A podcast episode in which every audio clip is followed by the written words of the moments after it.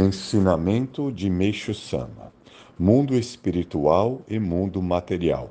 Parte 1. Se alguém se interessa por religião e deseja compreendê-la a fundo, é-lhe indispensável conhecer a relação entre o mundo espiritual e o mundo material. Isto porque o alvo da fé são divindades, as quais são espíritos. Sendo que elas são invisíveis aos olhos humanos, Querer aprender sua essência apenas por meio da teoria é tão fora de propósito quanto procurar peixe numa árvore.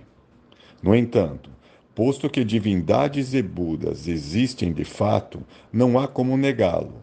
Da mesma forma que seria, teria sido difícil fazer com que os homens da era primitiva reconhecessem a existência do ar, Evidentemente, também é difícil fazer com que a maioria dos homens da era contemporânea reconheça o espírito.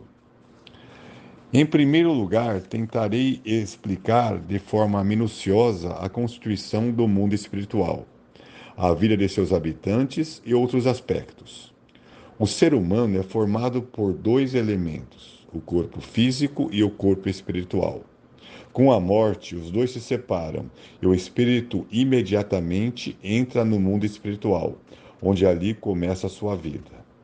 No momento da separação, o espírito das pessoas muito virtuosas sai pela testa, o espírito das extremamente maldosas pela ponta dos dedos do pé, e o das pessoas comuns pela religião umbilical.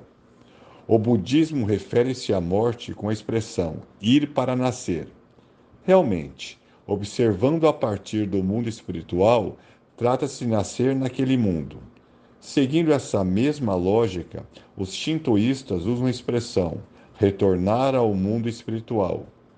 Existe ainda a expressão antes de nascer, que se refere ao período antes da morte. Como é dito desantigamente, ao se tornar um habitante do mundo espiritual, o espírito primeiramente atravessa um rio e a seguir dirige-se ao Fórum de Ema, que equivale a um tribunal no mundo material. Isto é verdadeiro, pois coincide com o que ouvi de muitos espíritos. Quando o espírito acaba de atravessar o rio, a cor de suas vestes se altera.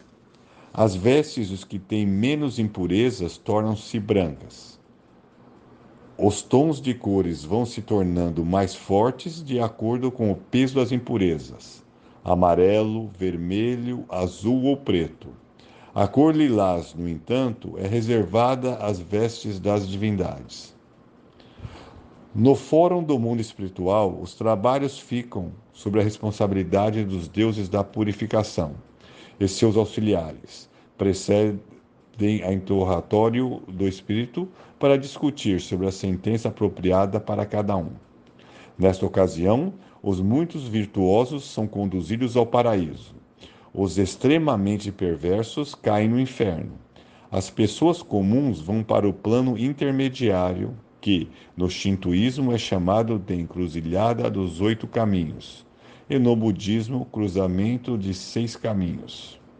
A maioria vai para este plano, onde passa por um aprimoramento cujo ponto principal é ouvir as orientações dos capelãos trabalhos realizados pelos sacerdotes de cada religião. O aprimoramento tem duração máxima de mais ou menos 30 anos.